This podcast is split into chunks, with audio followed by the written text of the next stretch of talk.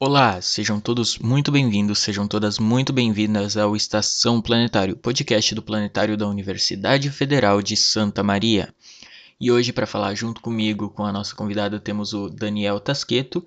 E a nossa convidada de hoje possui graduação em Engenharia Química pela Universidade Federal de Santa Maria, mestrado em Engenharia Química pela Universidade de Campinas e doutorado em Geofísica Espacial pelo Instituto Nacional de Pesquisas Espaciais. Atualmente é professora associada da Universidade Federal de Santa Maria, tem experiência na área de Química da Atmosfera, atuando principalmente nos temas ozônio atmosférico, radiação ultravioleta e aerosóis e dióxido de nitrogênio atmosférico. Hoje nós vamos falar com ela, Damares Kirsch Pinheiro.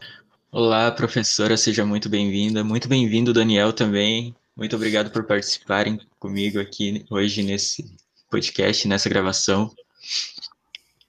Bom, e hoje então vamos falar um pouco sobre a camada de ozônio, aquela camada que todo mundo já ouviu falar na escola, no ensino fundamental, mas ninguém sabe exatamente do que se trata. Então, para entender um pouco mais a fundo, temos a professora Damares para falar aqui conosco. Oi, Samuel, Daniel e todo mundo que nos ouve, né? Então, é, é, a primeira coisa, eu gostaria de agradecer o convite. Foi, é muito bom estar aqui com vocês conversando e falar uma coisa que eu gosto muito, né? Que é justamente as pesquisas sobre o ozônio. A camada de ozônio, na verdade, é uma região na atmosfera onde tem bastante dessa molécula. É por isso que a gente chama de camada de ozônio. Tem bastante ozônio lá. Mas ela é extremamente importante para a vida na Terra. A, a, a, vida nesse planeta, ela, ele, ele se formou da forma que formou. Um dos causas, uma das coisas importantes é por causa da nossa atmosfera. E a, a, a, camada de ozônio é muito, muito importante na atmosfera. Ela previne a chegada de radiações ultravioleta muito fortes, que poderiam ser, inclusive, mortais em, em alguns casos, no caso da ultravioleta C. Então, o ozônio, ele é muito importante para a vida como a gente conhece. Bom, essa, essa camada, então, ela é meio que um filtro, né, para os raios UV, que vale ressaltar para o nosso público que, bom, o Sol, a nossa estrela, assim como qualquer outra estrela, ela produz radiação. Grande parte dessa radiação é luminosa, a luz que a gente observa. Mas tem parte dessa radiação que não é visível, como a radiação ultravioleta. E essa radiação é muito nociva, não só para os seres humanos, como todo tipo de vida que está no nosso planeta. Então, essa camada de ozônio é a nossa grande protetora nesse quesito. Então, Exatamente. ela grande parte dessa radiação e impede, então, que a gente acabe sendo afetado negativamente pela, pelo excesso dessa radiação. E um negócio muito importante que eu tenho que ressaltar, que falar sobre camada de ozônio é um negócio bem interessante, mas coisinha difícil de achar conteúdo, né? É difícil achar um artigo sobre a camada de ozônio. Eu procurei. Procurei. Daniel também procurou. É verdade. Em português, assim, é bem complicado de achar só em alguns sites bem específicos e vai para uma área bem específica de pesquisa mesmo. É, na verdade, nós somos três, apenas três grupos fazendo pesquisa na área de, da camada de ozônio aqui no Brasil. Nós temos dois grupos no INPE, um que trabalha lá em Natal e o outro trabalha ali em São José dos Campos e Cachoeira Paulista, e o, o grupo aqui do sul do Brasil, né? Então, que fique tanto o pessoal do INPE aqui no sul quanto da universidade. Então, somos apenas três grupos trabalhando nessa área, então é por isso que realmente em português tem muito pouca coisa. Claro que as nossas produções em inglês tem bastante coisa, mas em português realmente é difícil. E, e na verdade, a gente tem que criar mais coisas educacionais, não só artigos científicos, né, gente? Eu acho que é muito importante a gente chamar a atenção que a sociedade, ela precisa ter essas informações. E um trabalho como esse que vocês estão fazendo agora, da gente gravar um podcast, eu acho que é, é muito mais abrangência de um artigo do que um artigo científico para a sociedade. E para a sociedade, outro ponto extremamente importante é a correlação do ozônio com a radiação. Né? Então, a radiação ultravioleta é muito perigosa.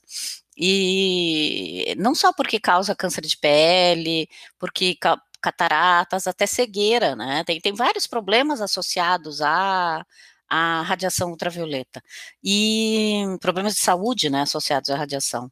E o ozônio é o, o filtro que nos protege, então ele no, pode nos, uh, ele que nos auxilia, né, então qualquer coisa que uh, cause dano à camada de ozônio, automaticamente vai uh, causar com que a radiação penetre mais forte, radiação ultravioleta, e que cause mais problemas de saúde. Então, esse trabalho aí que, que a gente está, né, que agora a gente está conversando, que o pessoal que vai estar tá nos ouvindo, é, eu acho que é extremamente é, importante esse tipo de trabalho.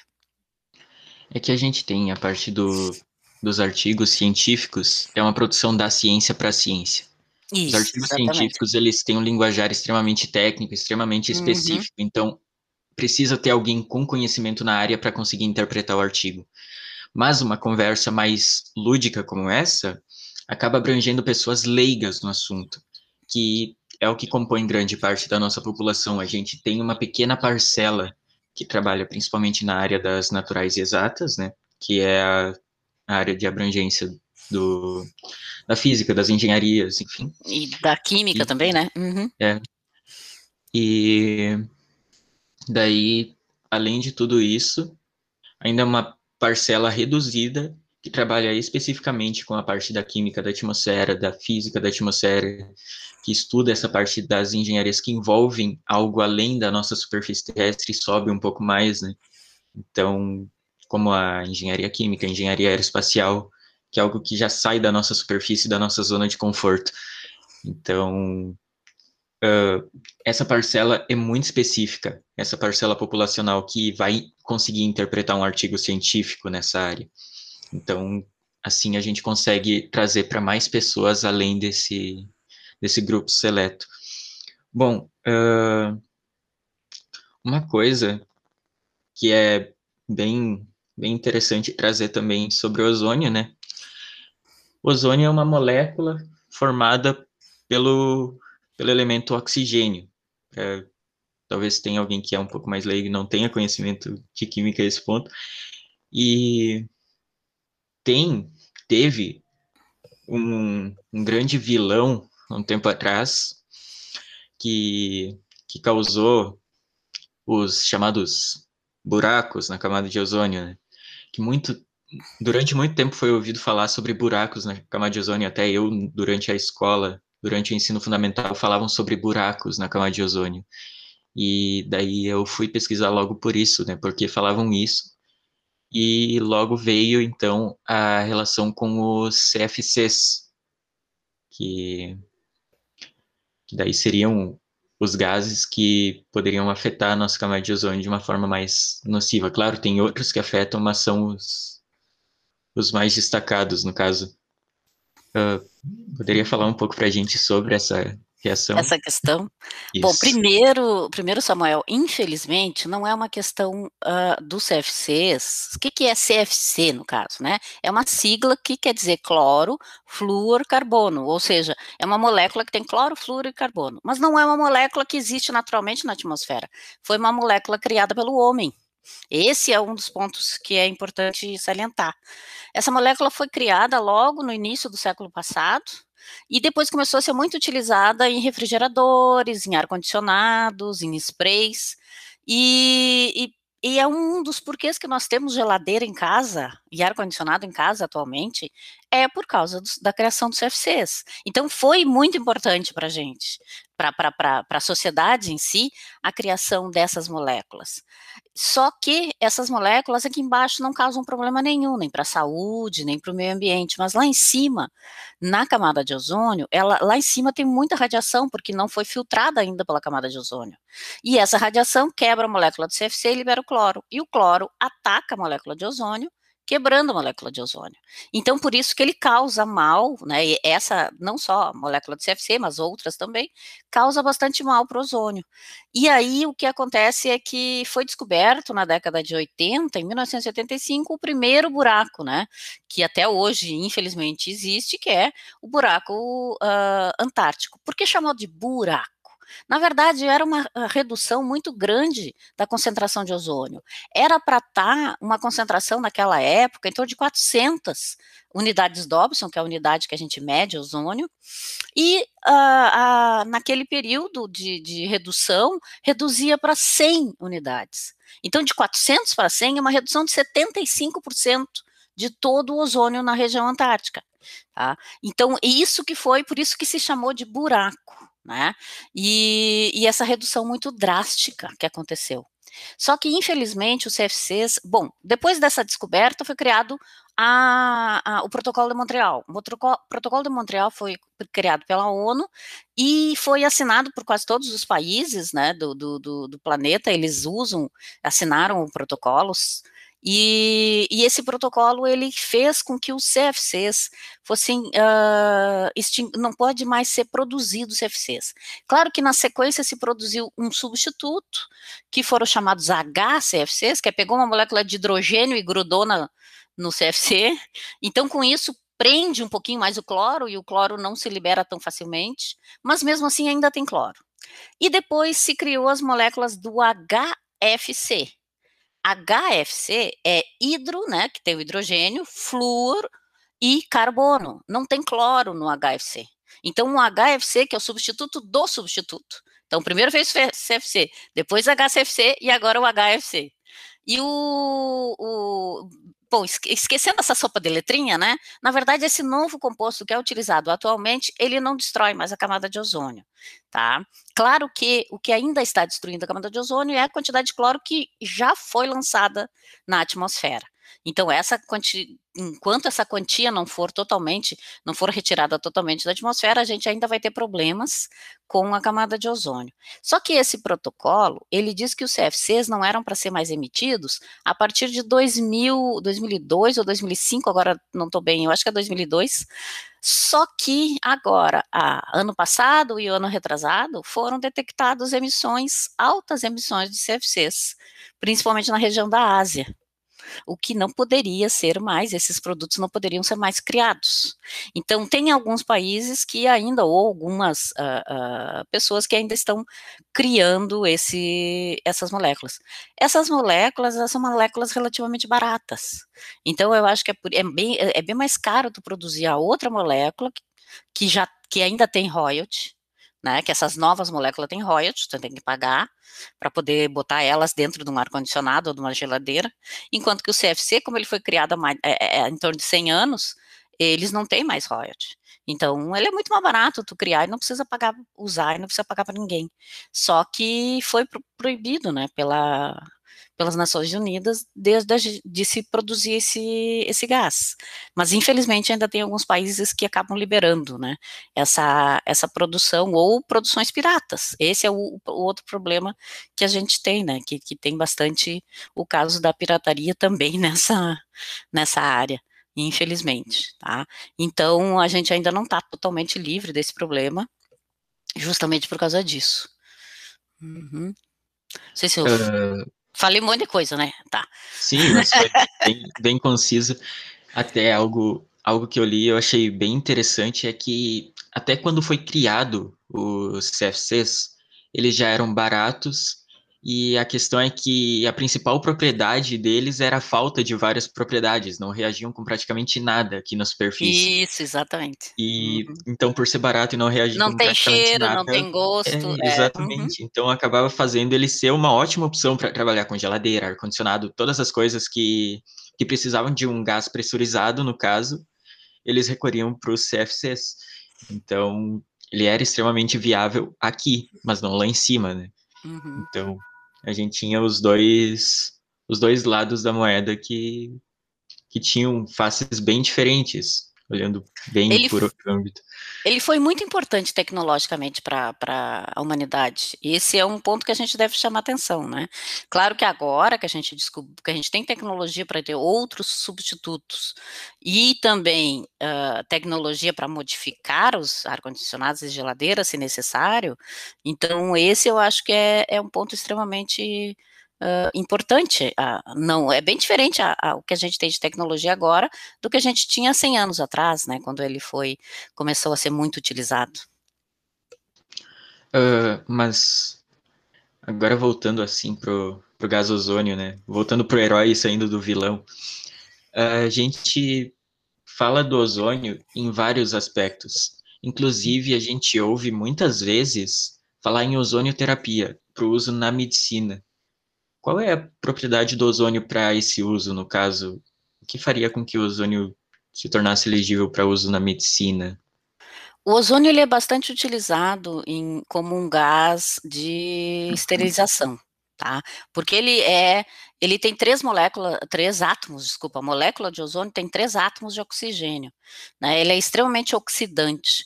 Então, ele, ele é bastante utilizado para essa parte de, assim, de, de, de lâmpadas de esterilização, para gerar ozônio, para fazer esterilização, esterilização de água, por exemplo, também bastante utilizado. Não sei se vocês conhecem, tem vários filtros também de água utilizados, e na medicina também. Só que o uso médico, aí eu já não posso dizer para vocês especificamente, mas existem alguns tratamentos que é, é, é, utilizado o. Como não é a minha área, não tem como tratar bem, falar bem para vocês, mas ele sim, ele tem, digamos assim que nem todos uh, as propriedades, né, todos os substâncias eles podem ser boas e ruins, né, depende do uso que se faz.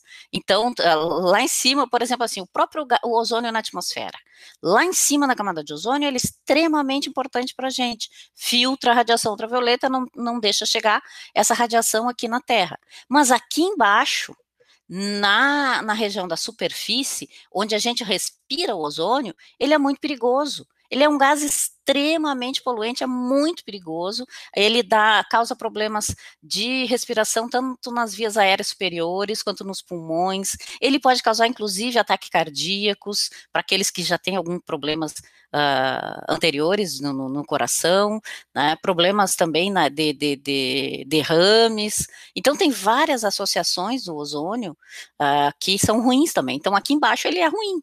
Não, é lá em cima que ele é bom. Uhum. É, eu puxei essa parte do uso medicinal porque a gente ainda se encontra né, na pandemia devido ao Covid-19 e eu sou de Santa Catarina.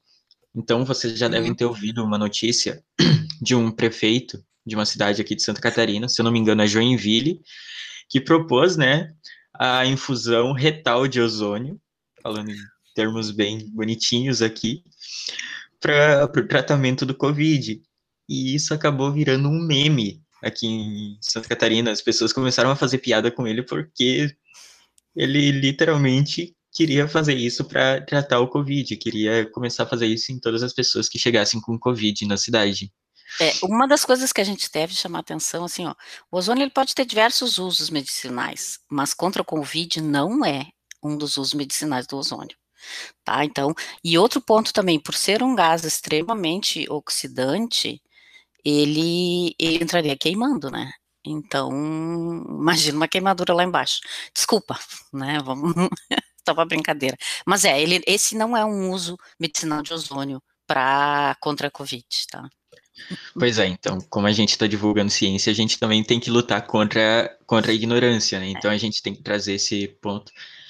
Eu eu tô falando bastante, eu tô empolgado, desculpa, Daniel. Vou te dar um pouco vez da palavra também, porque senão não paro. Aproveitando esse assunto da parte da medicina e utilização de ozônio, mas voltando um pouco atrás do que estava sendo comentado, uh, tem um estudo do Instituto de Ciências Biomédicas da USP, e em parceria com a FAPESP, onde é que eles fizeram alguns testes com a questão da radiação UV na estação Comandante Ferraz, na Antártica. Então, para aqueles que estão ouvindo e não sabem, o Brasil possui uma base de pesquisas científicas no continente da Antártica. Então, é bacana comentar sobre isso. E uma das coisas que eles fizeram, uh, a pesquisa lá, foi ver como que a radiação UV afetava uh, na região de São Paulo e na região de lá. E uma das coisas que eles perceberam que já se previa um pouco, mas não tanto, é que a radiação UV ela pode ser tão danosa lá naquela, na região, nas regiões mais frias da Antártica, do que da mesma forma que é em São Paulo. Isso é uma coisa interessante desse comentar, porque eu já ouvi em muitos lugares muitas pessoas achando que é apenas uma questão de temperatura. Então, ah, um dia mais frio, a pessoa está mais protegida ou algo assim. Não, é, é, eu posso te, te, te, interromper, Daniel, né? Mas é, é, assim, ó, eu acho que é uma coisa muito importante a gente chamar a atenção. A radiação ultravioleta não está associada à temperatura. O que está associado à temperatura é a radiação infravermelho, que é uma radiação muito mais fraca, biologicamente falando. Tá? Então, se tu tá na praia, por exemplo, que o pessoal diz, ah, eu não tô sentindo calor ainda na pele, tá tudo bem. Não, se tu começou a sentir o calor na pele, é porque já foi o problema. Já causou o problema, a radiação UV já agiu há muito tempo.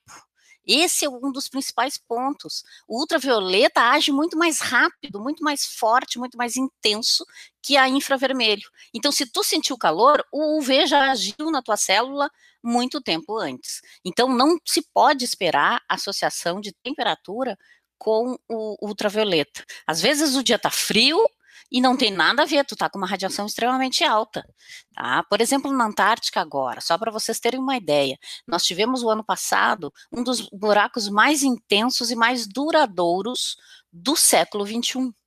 Ele, de, ele fechou, normalmente o buraco de ozônio na Antártica abre em agosto e fecha em novembro.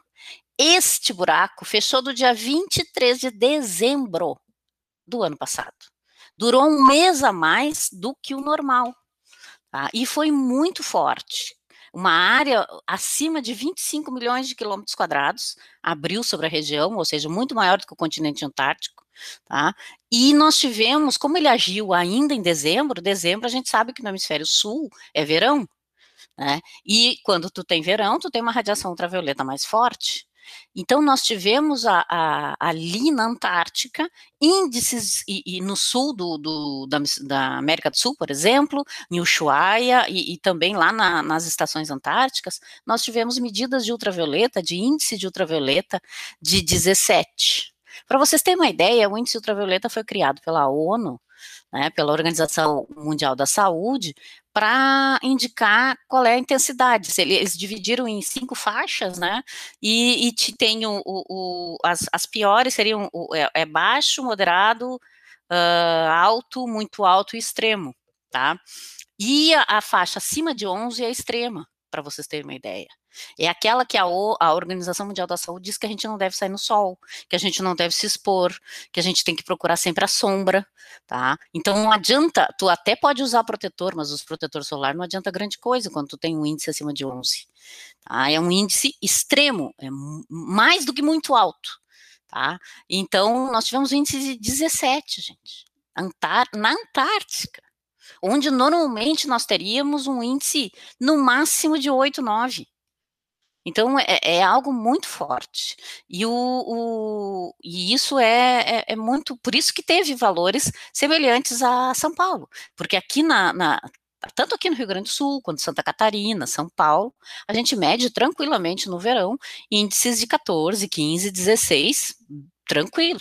Tá? Aqui dá muitos dias por ano, esse nesse período de verão, esses índices uh, extremos. Na verdade, aqui no, no, nós temos medidas aqui em Santa Maria, onde seis meses do ano, que seria uh, outubro, novembro, dezembro, janeiro, fevereiro e março, nós temos dias com valores muito altos e extremos, que são os valores que a ONU diz para a gente não se expor. Tá? Então, seis meses por ano a gente não podia sair de casa, por exemplo. O que é uma coisa que, né, infelizmente não tem como. Então a gente tem. Brasileiro quase nem gosta de uma praia. Uhum, é. Só, outra coisa, a gente tem que se proteger, gente. E, e a proteção não é só o, o a protetor solar. Né? Esse eu acho que é um dos pontos extremamente importantes chamar atenção para o pessoal. Porque nem todo mundo tem dinheiro de comprar protetor solar. Que infelizmente no Brasil, protetor solar é classificado como cosmético e não como remédio. E isso faz que tenha uma taxação muito alta. E o preço dele sobe muito devido a essa taxação. Ele não é considerado remédio, e sim considerado cosmético. Então, que é um erro. A Anvisa classificou, na minha opinião, uma classificação errada da Anvisa. Tá? então, esse é o, o, Acho que é bom chamar atenção isso, né? Mas, de qualquer maneira, não é a única coisa para a gente se proteger. A gente tem, a gente deve usar, por exemplo, uh, chapéu, E não adianta só boné, gente, tá? O boné, ele é importante porque protege um pouquinho o rosto na frente, mas as orelhas da gente ficam fora, ficam expostas e o pescoço também. Então, se tu quer usar um boné, tudo bem, mas daí bota um lenço por baixo. Faz o que a gente chama de chapéu de legionário. Tá? Lembra dos legionários franceses, né? Então, o chapéu de legionário é aquele lencinho e o, e o boné. Ou então um chapéu, de, um chapéu de abas largas, né? Que tem uma aba maior, que vá proteger o pescoço também. Ou aquele chapéu de surfista. Em Santa Catarina, o gurizada usa muito na praia, o chapéu de surfista, né? Aquele chapéu que a gente chama de chapéu balde, né? Porque ele vem e enterra, e é aquele sim, ele pega todo o, uh, protege o, o, as orelhas e protege também o pescoço. Então, tem que faz, botar algum tipo de proteção também na cabeça, né? Tem que botar roupa, proteção com as a, a, blusas, e não, não, não ficar sem camisa. A gurizada gosta muito de jogar futebol, o, o time dos com camisa e os sem camisa. Não, gente, façam com camisa branca e os camisa colorida, mas botem camisa, para sair jogar futebol. Esse é o ponto. Não use, não fique no sol de, de, sem, sem proteção nenhuma, né? E a outra coisa, os olhos também. É importante, a gente sempre esquece de proteger os olhos, mas a, a, a proteção ultravioleta no, no, nos óculos é importante. Então, tem certas proteções, é claro que custam mais caro, mas tem outras proteções que não. Tá? Então, não se expor em horários mais perigosos. Esse é outro ponto também que a gente tem que cuidar, né? Aqui na nossa região é das 10 às 4, mais ou menos, que a gente deve uh, se proteger no verão, tá? Não, não evitar a exposição. E, e, mesmo quem usar protetor, o pessoal diz, ah, vou na praia, chego lá na praia e boto, boto protetor. O protetor demora meia hora para fazer efeito. Então, durante meia hora, tuas células estão recebendo radiação ultravioleta sem proteção. Então não adianta. Uh, e outra coisa também tem que ser refeito, né? De duas em duas horas no máximo, ele precisa ser reaplicado. Então, gente, é, é, na verdade é cuidados, só isso, é cuidados, cuidado de horário. Tem que pegar sol? Tem. Tem a vitamina D, né, gente? Não podemos esquecer. Agora, principalmente com a Covid, tá uma crise de baixa índice de vitamina D, porque ninguém tá indo pro sol tem que ir para o sol, tem que pegar um pouco de sol, mas não é para pegar meia hora de sol no meio-dia, não é isso. É, é para pegar uns, pode até ficar meia hora, mas fica nove, no máximo às dez horas da manhã, tá? Ou depois de quatro, três, quatro, cinco horas da tarde, aí dá para pegar. Uma meia hora de sol por dia, tá tranquilo. Alguns uh, dermatologistas até diz que não precisa ser tanto, não precisa ser meia hora, pode ser um pouquinho menos. Mas o ideal é que, que, que a gente pegue essa, eh, um pouco de sol por dia, assim, que é muito importante para a saúde da gente, né? Mas já me estendi. Mas agora, que nem no verão, né, a gente tem muito, principalmente a, as moças, né, as meninas que querem pegar marquinha, daí elas pegam, vão logo depois do almoço e se deitam no sol. É. Passar um bronzeador, meia hora no sol, uma hora da tarde. Aí complica é. também um pouquinho, né? Querendo ou não, por mais que que fica um charme, né? A marquinha de biquíni fica um charme, é um negócio é, que fica interessante, mas não, não dá para fazer com imprudência, né? E no caso, fazer uma hora da tarde é imprudência. É, você pode acabar tendo uma queimadura, tendo uma lesão por falta do de fazer da forma adequada. Então, como tu disse, né? O, me corrige se eu estiver falando errado.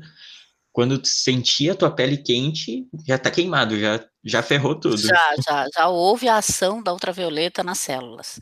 Porque o nosso, o nosso sistema, né, a nossa célula, tem o que a gente chama de sistema de reparo, ela se repara, né? Então, a radiação, ela vai, causa o dano e, e, a célula se repara, causa o dano, a célula repara.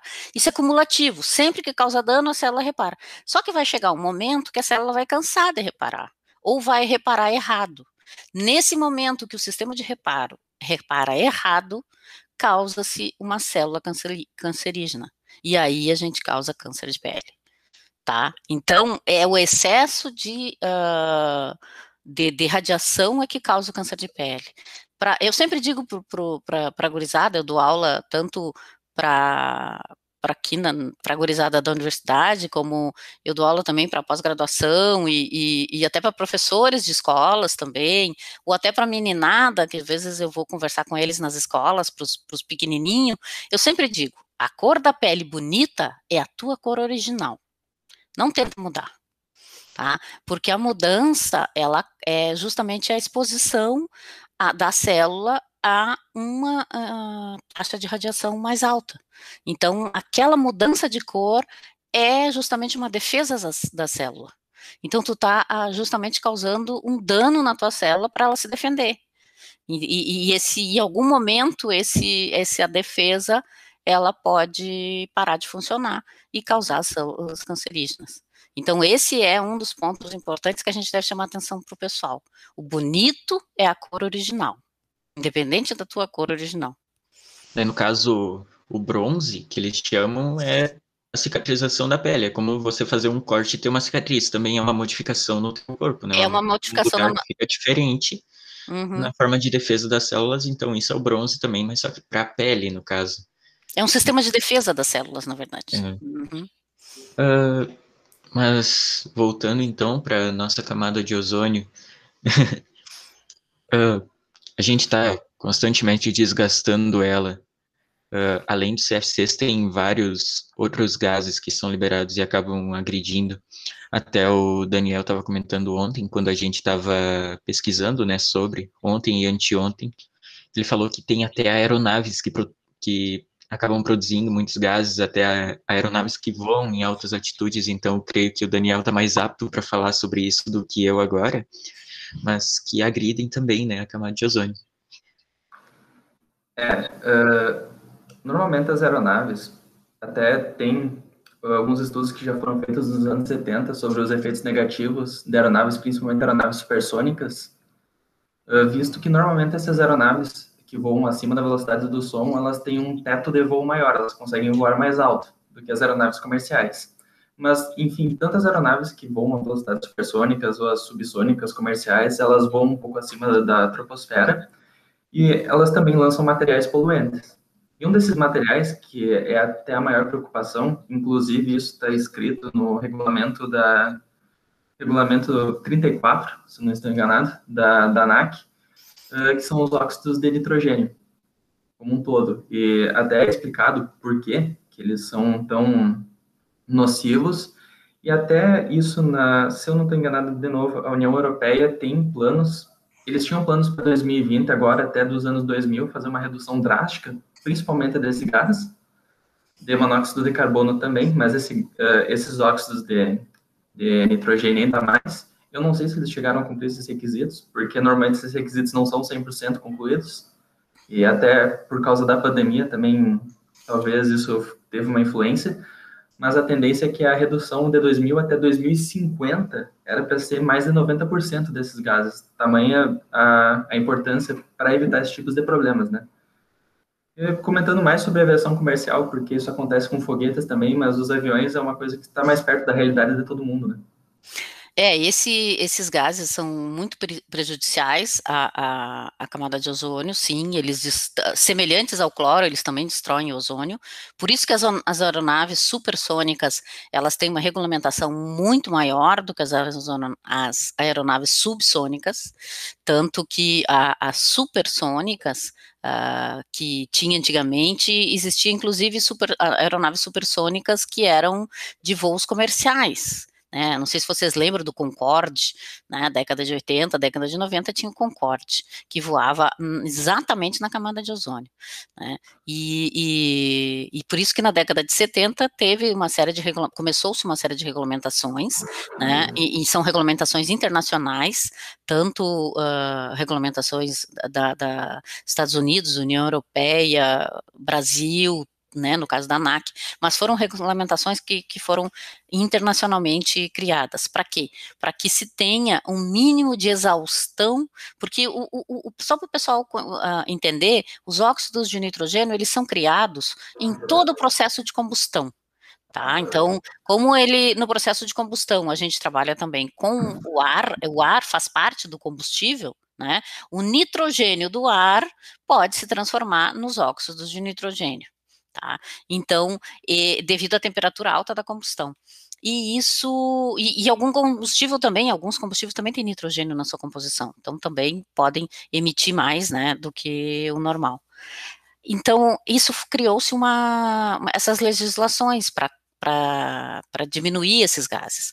Só que ainda tem, a, a, os motores agora, a, os combustíveis da aviação, os, todos os atuais tipos de turbina, os sistemas todos, né, que fazem gerar o, o, os, os, óxidos de nitrogênio na, na atmosfera, todos os sistemas de aviação, eles, todos eles causam isso, porque nós não temos nenhum deles que é a, eólica ou solar, né? Nós não temos um avião voando a energia solar, tá? Nós temos avião voando a combustão, motor de combustão, e todo motor de combustão tem essas emissões.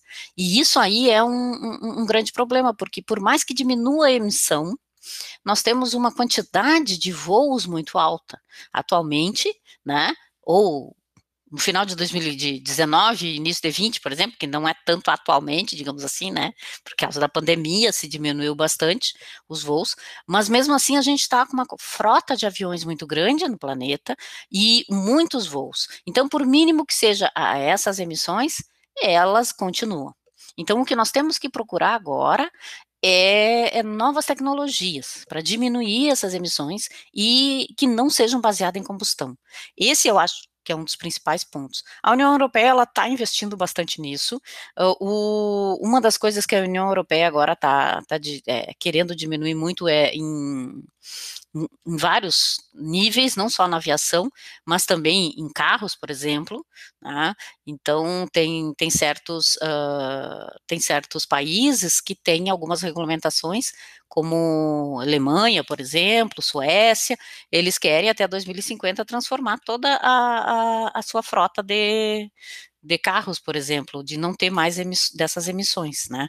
E, e, eles são extremamente perigosos, realmente. E não só lá em cima, na, na camada de ozônio, aqui embaixo também, na superfície, são uh, os óxidos de nitrogênio são poluentes muito perigosos, causam bastante problemas, bastante danos à saúde também. Tá? Então, esse é, é, um dos pontos. E é um dos maiores uh, poluentes a nível de grandes cidades, né? justamente por causa dos transportes, por causa dos carros, caminhões, ônibus. Esse é o outro ponto, gente. Nós temos que diminuir a, a, o uso de combustão.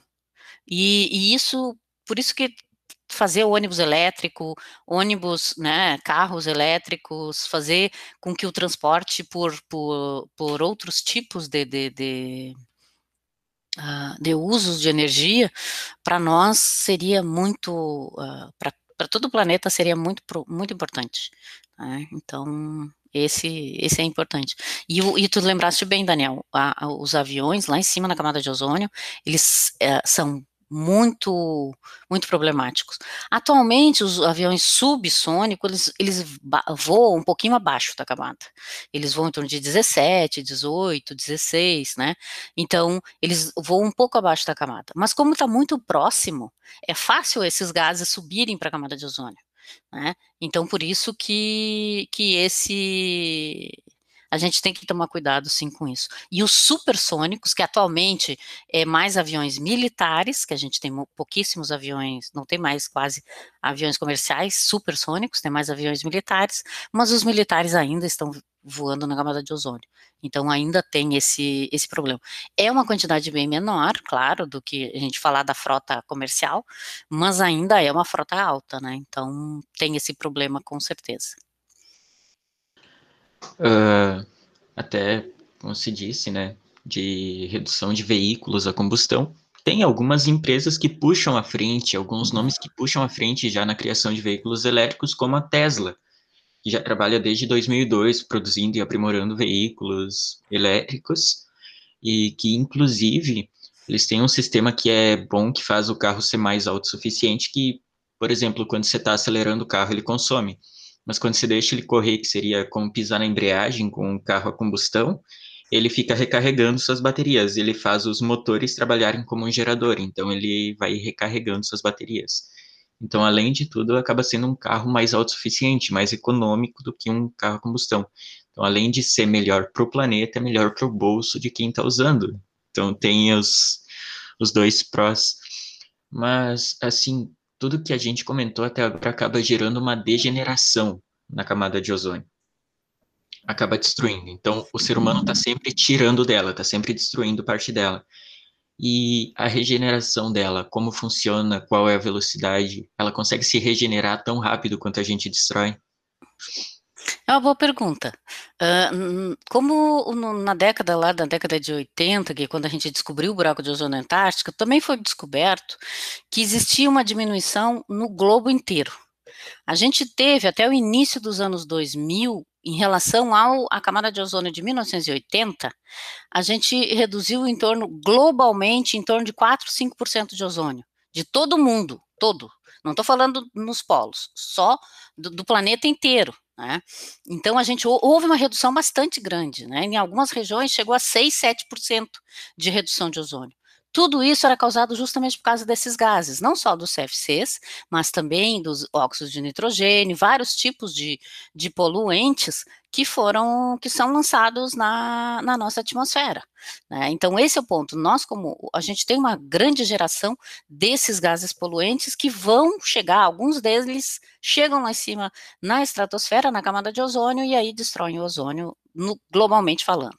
Só que com o protocolo de Montreal, quando começou-se a cuidar esses gases que destroem o ozônio, o protocolo de Montreal foi criado em 1985, no final ali, na, na, no início da, do, do, do, século 21, em torno de 2000, 2005, dois, em 2010, já tinha se parado esta redução. Então, ela estava caindo, de, desde 1980 o ozônio estava diminuindo, diminuindo, diminuindo, globalmente, até que lá pelo anos 2000, 2010, mais ou menos, uh, né, meio do, do, do, do primeira década, ele parou de cair. Ele ainda não recuperou, Samuel. Tá?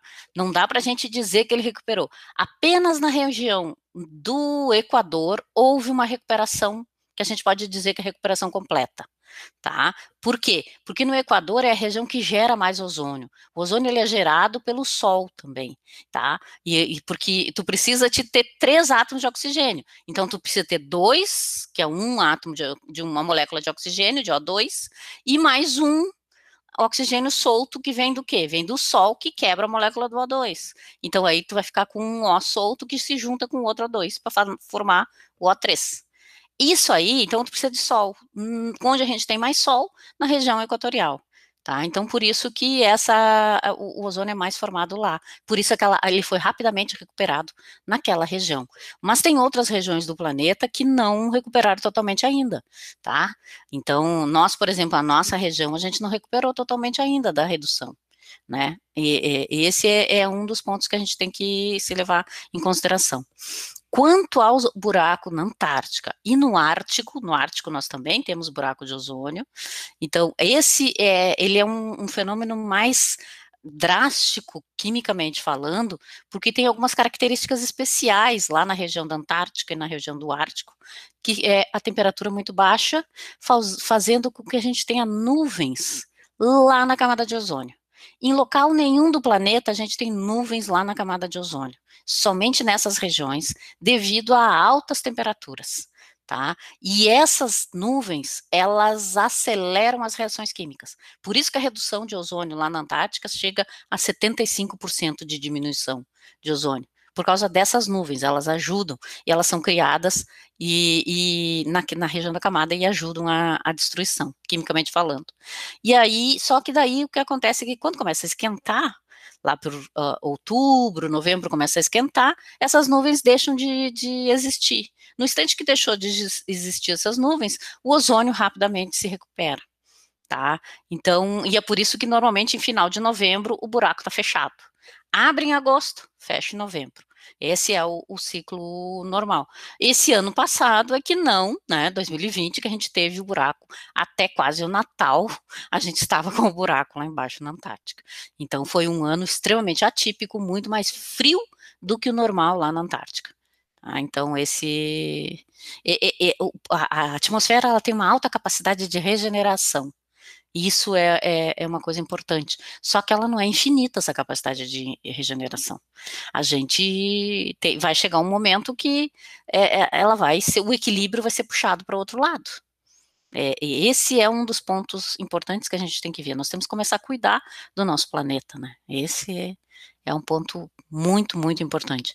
As nossas tecnologias atuais, principalmente as tecnologias voltadas à combustão, elas são tecnologias extremamente uh, prejudiciais ao ambiente, ao meio ambiente. Né? Então, isso aí causa uma série de problemas ambientais. O problema da camada de ozônio é um só desses problemas ambientais. A gente tem vários outros problemas também. Uh, outro ponto que a gente tem que lembrar é que a gente tem capacidade de criar novas tecnologias.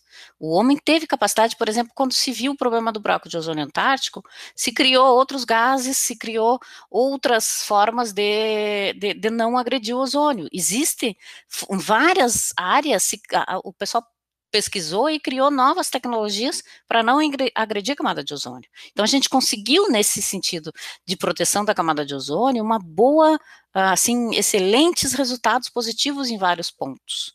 Né? Por que que não consegue, por exemplo, agora para tirar o, o, a combustão? Por que que não consegue tirar o motor a combustão? Por que, que a gente não passa para motores elétricos, para né, uso solar? Gente, o Brasil, ele recebe um índice de radiação solar altíssima. Nós temos uma, um laboratório para criar energia solar no Brasil, nós temos uma abundância de energia solar no Brasil. Por que, que o nosso país não é o país que mais desenvolve pesquisa nessa área tecnológica para energia solar? Esse é o ponto que nós devemos pensar. Nós tínhamos que estar na frente de tudo isso. É aquela questão, eu acho que é muito zona de conforto, porque, por exemplo, o Brasil, desde que começaram as hidrelétricas, o Brasil está com elas instaladas. E o Brasil também é o lar de rios gigantes, os maiores rios do mundo a gente encontra aqui. Então, a gente tem. Ele é tão bom para energia solar quanto ele é para hidrelétrica também. Mas daí a questão, ah, a hidrelétrica é uma tecnologia mais antiga, acaba saindo mais barato colocar tudo. Mas só que eles não pensam no, no custo que isso pode trazer para o planeta. Então, é aquela questão, pensar muito no financeiro e esquecer do, do ecológico, né? Muito, e... Muita gente diz também, Samuel, desculpa te interromper, mas muita gente diz que a, que a hidroelétrica ela é uma energia limpa. Não é. Não é uma energia limpa. Por que, que ele não é uma energia limpa? Porque no Brasil, quando a gente faz aquelas. O Brasil costuma se fazer hidrelétrica com grandes uh, áreas submersas de água. Tá? E esses reservatórios de água não são limpos. Tu não tira a matéria orgânica de lá de baixo. Tu não tira as árvores, tu não tira a, a, a, o material todo. Tem, tem, tem certos locais que fica uma cidade inteira lá embaixo do. Da, prote, assim, abaixo d'água. Tá? E esse matéria orgânica que está embaixo d'água, ela vai ser, uh, vai ser consumida, né? Ele vai gerar uh, gases, inclusive o metano, que é um dos gases mais uh, importantes para o aquecimento global.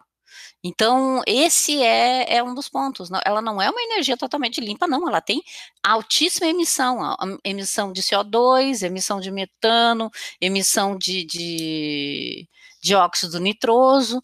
Ele tem alta emissão nas nossas, uh, nas nossas grandes hidrelétricas. Por quê? Porque a gente não limpa a área abaixo. É um bom exemplo que tem aqui é na divisa entre Santa Catarina e Rio Grande do Sul, que é a hidrelétrica de Itá que tem uma cidade embaixo d'água. Uhum. Que ainda tem aquela a torre da catedral, né, que é bem conhecida porque só tem a torre ainda para fora da água e o resto está inundado. Inundaram uma cidade inteira para uma hidrelétrica. Então, não não dá para dizer que é algo limpo.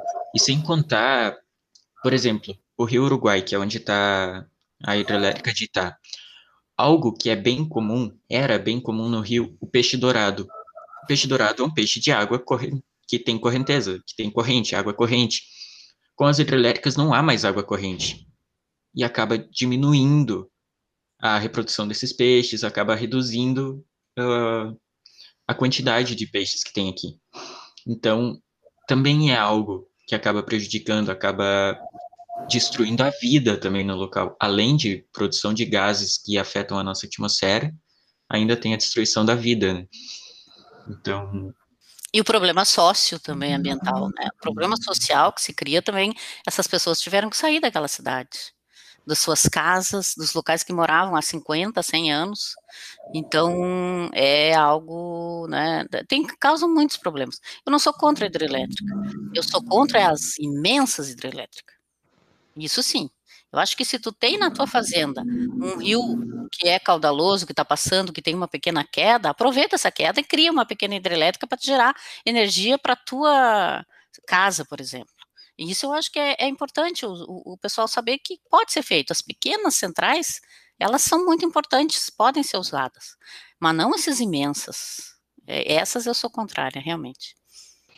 Sobre essa questão uh, de energias renováveis, até comentando sobre a inserção no mercado, é interessante também uh, entender um pouco que se essas tecnologias elas chegam num estado onde é que elas são comparáveis em parâmetros de desempenho com, uh, por exemplo, a que utiliza a que utiliza combustão uh, por um preço que seja igual ou que seja um pouco mais barato, ou que ela seja um pouco mais cara, mas tenha um parâmetro de desempenho melhor, elas tendem a ser mais aceitas no, no mercado como um todo. E felizmente isso tem acontecido, não a passos tão rápidos, mas tem acontecido.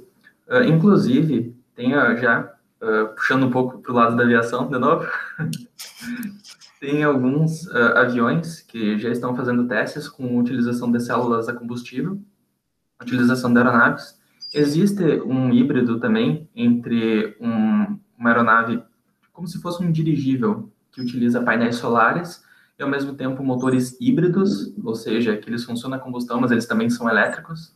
Inclusive, tem até uma previsão de que provavelmente os motores híbridos na aviação eles comecem a tomar mais o mercado, porque o motor elétrico 100% ele ainda tem o problema do peso das baterias, então é complicado, mas um híbrido poderia funcionar sem problemas.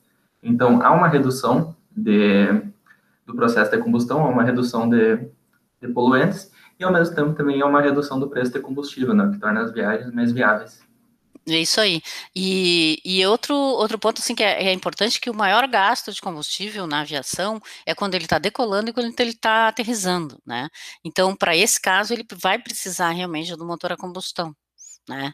E, e pra, infelizmente ele precisa de potência nesse, nessas duas situações principais, mas lá em cima ele não vai precisar, é, e esse é uma das pontos principais, né, da, da parte da, da aviação. Ele, eles estão, está se fazendo bastante pesquisa, né, tem várias áreas que estão na frente nessa, nessas pesquisas, e uma delas é, é essa área, né, essa parte da, da aviação. E quanto mais a gente puder usar coisas que não prejudiquem a, a, o ozônio, porque é lá em cima, na verdade, que se tu deixar de usar motor a combustão quando estiver em, em cruzeiro, como a gente chama, né, no, durante o voo, e é lá é que ele vai prejudicar mais, né? Então, se ele não não estiver usando lá em cima, melhor. Tá? Então, esse eu acho que é um, um, um dos pontos que é, tem, tem várias coisas, gente, eu acho que a gente pode ver e, e fazer, mais tecnologias que a gente pode mudar, né? Que, que tem essa, essa possibilidade de, assim, de melhora ambientalmente falando. Tá? Claro que tem o custo, infelizmente, o nosso, nós precisamos ter esse, essa parte em, levar em consideração, né? Mas só que quando se começar a ter tecnologias que tem, bem como falou Daniel, que tenha tecnologias que, tem, que, que são viáveis financeiramente, assim, compatíveis, né, ou comparáveis financeiramente com as, com as tecnologias mais velhas, o melhor é a gente começar com essas tecnologias novas que não agridem o meio ambiente, né? Esse eu acho que é, com certeza, um, uma coisa muito, uh, muito importante, né? É, a tecnologia está aí para ser usada. A gente estaria sendo extremamente ignorante se a gente deixasse a tecnologia passar do nosso lado e a gente continuasse com o antigo. Então, como o Daniel ressaltou, claro, tem os problemas de ser totalmente elétrico, mas motor híbrido é uma solução e muito viável e é algo que tem um enorme potencial. Então, tem que ser usado, tem que ser investido e aproveitado. Mas muitas vezes isso é simplesmente deixado passar, acabam a ignorância acaba cegando quem quem investe nessa parte, quem deveria investir pelo menos. Então, às vezes a falta de de interesse mesmo, nem é de conhecimento, talvez tenha o conhecimento, talvez tenha a oportunidade de conhecer, mas não demonstra interesse, não, não acaba indo atrás para para aprender um pouco mais. Então, isso acaba passando. Bom, mas agora, só para não, para a gente não se estender mais muito, uh, para terminar assim, o que a gente poderia fazer como ser humano, assim, o ser humano normal, comum que pega seu carro de manhã, vai trabalhar, depois pega seu carro, volta para casa. O ser humano como a gente, assim, o que poderia fazer para ajudar a, a preservar a camada de ozônio entre os outros gases da nossa atmosfera? O que Eu acho que são várias coisas que a gente pode fazer no nosso dia a dia. Tá? Primeiro ponto: se a tua geladeira estragou, ou se teu ar-condicionado estragou, e chama técnicos especializados para trocar o gás, para arrumar, para consertar. Porque tem vários deles que são meia boca que tem por aí. Desculpa o termo, gente, mas é, é, é, é vamos ser bem honestos, né? Tem bastante gente que vai que compra uh, o gás de esse gás pirata, o CFC que é criado no mercado negro, porque ele é muito mais barato mas cobra do, do, do, da pessoa em casa o mesmo valor que teria o outro gás mais caro, que é o substituto que não agride a camada de ozônio. Então, primeiro ponto, chamar a, a, assim técnicos especializados de confiança onde e não deixar ver se eles simplesmente abrem o cano e jogam para a atmosfera. Isso não pode ser feito. Ele tem que encaixar um material para coletar aquele gás antes de, de arrumar o, o conserto tanto da geladeira quanto do ar-condicionado. Então, e colocar o gás que seja certificado, né, para que, que não agrida a camada de ozônio. Isso é uma das coisas que a gente pode fazer no nosso dia a dia. Seguidamente tem problema de estragar um ar-condicionado, estragar uma geladeira, né? Então, vamos usar aqueles técnicos que tenham sido, porque as empresas elas têm treinado esses, é, é, esses autorizadas principalmente. Então, para essas pessoas para cuidar e não. Eles coletam o gás, aquele que foi usado, e, e eles não botam fora na atmosfera. Outra coisa que a gente pode fazer, por exemplo, assim, ó, já que a gente falou um pouquinho também de tudo, né? E uma das coisas que a gente falou é, é essa parte da poluição, principalmente com os óxidos de nitrogênio, né? Como o Daniel comentou, né? E, e esses gases, eles são bastante uh, assim causados pela combustão. Além do CO, CO2 e, e, e, os orgânicos, vários, né? Tem também esses gases. Então, o que, que a gente pode fazer? Primeiro, usar mais transporte público. Claro que isso é uma coisa que eu não estou falando agora na pandemia, pelo amor de Deus, gente. Agora na pandemia é todo mundo ficar em casa. Quem puder ficar em casa, quem não puder, uh, tenha cuidado no, no né, isolamento, uh, o máximo possível de distanciamento social. Mas, numa época né, de normalidade, a gente usa mais transporte público, ou então carona solidária. Quantas vezes a gente vê o pessoal indo trabalhar, somente uma pessoa dentro de um carro? Vamos fazer carona solidária. Tem, tem colegas que trabalham próximo, que moram próximo também. Vão todo mundo, bota três, quatro, cinco num carro e vão trabalhar. Então, esse é, é, é, um ponto que é, que é importante. Ou então usar, claro, o transporte público, né? Aí entra também os nossos governantes, eles têm que nos dar a oportunidade de ter transporte público de qualidade e transporte público com menos, uh, que agrida menos ao ambiente. Então, quantas vezes a gente vê por aí um ônibus andando num, num, numa rua da, da, cidade, onde tem aquele gás preto que tu vê que a emissão tá, tá visível a emissão. Né, que já é um absurdo, não poderia estar. Tá, o que, que é aquilo ali? Aquilo ali é o catalisador do, do, do daquele uh, automóvel, né, daquele ônibus, daquele veículo que não está funcionando. E o que, que é isso? Isso aí é preguiça dos caras de não gastar, né? Preguiça não, mas é não querer gastar com o, o novo catalisador para manter dentro dos níveis de, de para não emitir poluição.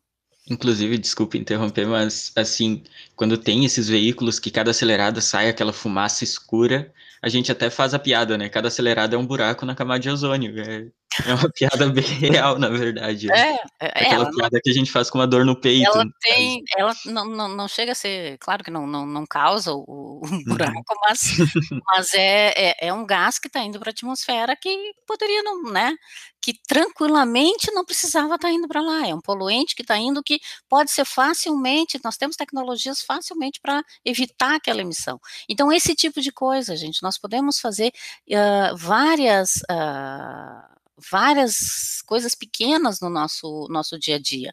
Por exemplo, não gastar muita energia elétrica, por exemplo, se a nossa energia elétrica ela está, ao ser gerada, está gastando o o está causando uma uma emissão, então vamos evitar, assim, desperdiçar aquela energia, né. Ah, por exemplo, troca as lâmpadas de de casa para lâmpadas mais econômicas, né, não não não não deixa sempre na tomada, eu conheço pessoas em que botam o carregador do celular na tomada, não tira nunca mais, tá. Ele ele só tira o celular do fio, mas não tira o cabo da tomada. Não sei se você sabe, mas tem um gasto mínimo, mas tem.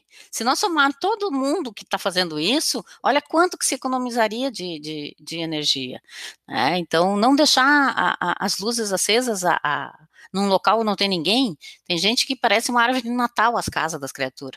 Não não é assim também, né. Então vamos, vamos fazer tem uma série de coisas que a gente pode fazer, né, que a gente pode no no nosso dia a dia, hã, cuidar.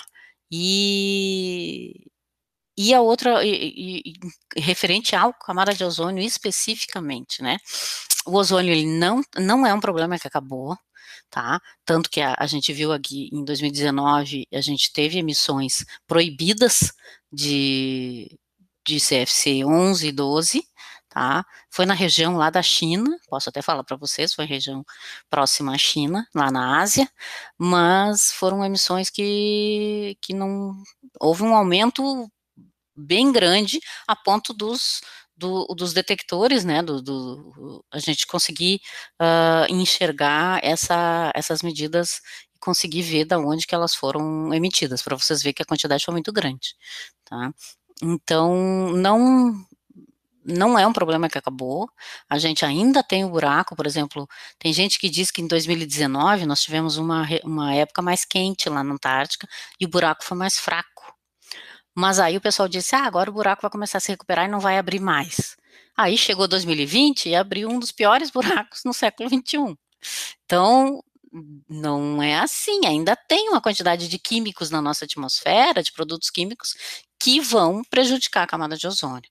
Então com isso a gente tem que ter esse esse cuidado. É um problema que está, hã, as previsões sejam de durar no mínimo até 2060.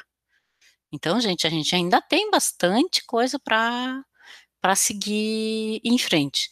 E sem falar que a gente tem agora que já aí já é outra aula, né, outra como é que eu vou dizer, hã, conversa, né, que é o fato da da dos do aquecimento global, que pode vir a afetar a camada de ozônio, tá. Então nós temos uma série de de simulações sendo feitas mundialmente, assim, várias pesquisas sendo feitas na área, onde se se acredita que vai ter sofrer uma redução na camada de ozônio na região tropical, equatorial e tropical. Ou seja, o Brasil entraria todo nessa história, tá. Por quê? Por causa do aquecimento global, vai acelerar a o transporte lá em cima na estratosfera, levando o ozônio que normalmente é bom nessas regiões na na que é criado no Equador, leva para os polos.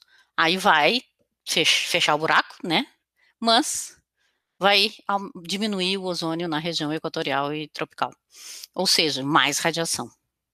Ah, então, o mínimo que diminua o ozônio nessas regiões tem uma aumento de radiação muito grande. E esse é um dos um dos que problemas muito sérios que no futuro pode-se vir a ter. Ainda não tem? Não, ainda não tem. É uma uma previsão, tá, uma possibilidade de futuro, se nós continuarmos lançando os gases do efeito estufa desesperadoramente do jeito que a gente está fazendo. Temos que modificar a nossa estrutura tecnológica, precisamos mudar a matriz tecnológica, matriz energética, não pode ser baseada em combustão, tá. Esse é o nosso principal ponto, gente. E que no fim a gente acabou discutindo também, né? claro, mas não deixa de ser uma discussão válida, né? Então, é isso. Uh, muito obrigado por ter aceito o convite, por ter participado conosco. Foi muito bom ter essa conversa contigo, muito bom discutir esses assuntos que são muito relevantes, apesar de pouco comentados e pouco visíveis, pelo que a gente viu nas nossas pesquisas. E, novamente, eu quero reforçar o agradecimento em nome de todo o planetário. E divulgar a ciência, divulgar o conhecimento é uma maneira de proteger o nosso mundo, né? Querendo ou não, é, é uma maneira que a gente tem de proteger o nosso planeta. Então, creiamos que o que a gente está fazendo aqui é algo bom para o mundo, né? Mas, enfim. Eu, eu que agradeço, Samuel, Daniel, obrigado pelo convite. É muito bom vir conversar e fazer um bate-papo legal. Espero que o pessoal que esteja nos ouvindo, né, que, que eles também gostem um pouquinho da, dessa conversa que a gente teve. Eu, eu realmente gostei bastante e estou à disposição para novas conversas. Bom, uh, também vou agradecer ao Daniel por participar. Foi muito bom ter um colega do planetário junto comigo, que normalmente eu faço as gravações sozinho. Eu tô, assim, só eu e o, e o convidado, mas daí dessa vez o Daniel veio aqui, segurou minha mãozinha e veio comigo. Minha primeira participação no podcast. Isso aí, foi muito legal, é muito bom ter alguém que trabalha com a gente, que tá por dentro desse conteúdo que daí não fica aquela carga no, nos ombros da gente de trazer tudo sozinho, todas as perguntas, todos os questionamentos. Então, é muito bom ter alguém junto, alguém para auxiliar tanto nas sessões quanto no podcast, tudo que o planetário trabalha, ter alguém junto, ter os outros monitores com a gente, a gente está sempre discutindo, trabalhando em conjunto. Então, é algo bem válido ter a ajuda de alguém que trabalha conosco. É, muito obrigado de novo a vocês dois. Muito obrigado para quem está ouvindo também. Esse é o Estação Planetário, podcast do Planetário da Universidade Federal de Santa Maria. Usem máscara, bebam água, evitem sair de casa e até mais. Tchau, tchau.